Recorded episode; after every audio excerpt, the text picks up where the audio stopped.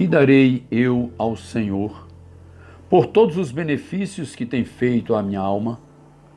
Temos hoje um lindo dia, dia que o Senhor fez e nos entregou para que nele nos alegremos. Neste momento vou declamar mais um poema da nossa autoria. O viajante solitário. O viajante solitário já distante do continente, viaja todo contente desbravando o alto mar. Velejando sem parar em águas profundas e turbulentas, enfrenta a dura tormenta com esperança de voltar. Quinze dias de viagem, o inesperado acontece. O mar se embravece e chega a escura noite, levado pelos açoites de ondas que prevalecem, o viajante já não percebe que a esperança acabou-se. Na amplidão sombria de uma noite escura, o náufrago se tortura a debater-se no mar o veleiro despedaçado pelo mar em fúria, o viajante em águas profundas se põe a clamar. O vento sopra forte, a lua já não aparece. A escuridão prevalece e o mar fica agitado. O náufrago desesperado boceja uma prece do alto, uma luz reflete sobre o mar encapelado.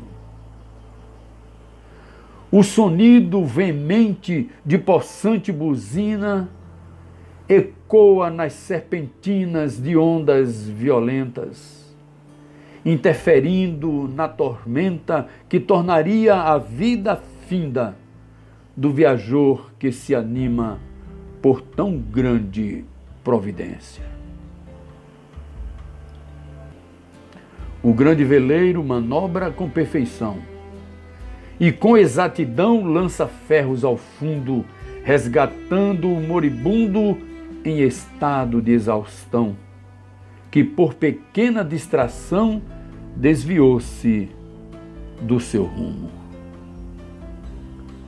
O mar da vida é atraente, mas também é traiçoeiro Cuidado com o teu veleiro nas correntezas do mundo. Não sejas tu o moribundo do amanhã que se levanta, levado por fortes ondas do mar da vida bem mais profundo. Prossiga olhando para o alvo da soberana vocação. E não deixe que qualquer distração desvie o teu veleiro do rumo sagrado e verdadeiro, o Autor da salvação, que, sem fazer restrição, promoveu perdão para o mundo inteiro. Jesus de Nazaré. João Francisco.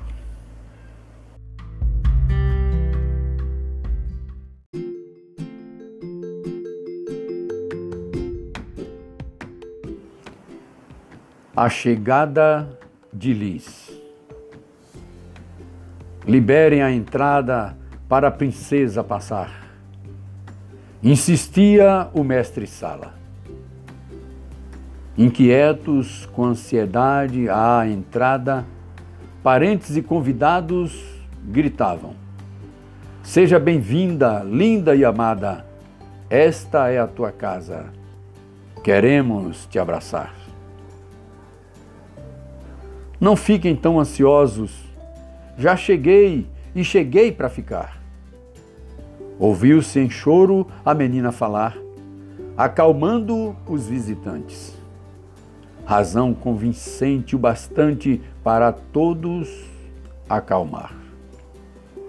O pai emocionado a chorar e os avós com um doce semblante, neste momento tão importante, lhes luz raia brilhante no lar. Haja coração para aguentar tamanha emoção estonteante, acelerando o coração pulsante de um pai amante a chorar. Lembrem-se todos, em choro de novo falou a menina. Uma comoção coletiva e genuína contagiou o salão. Zangada, Liz Luz disse: Não! Parem com o choro, poupem meu coração. João Francisco.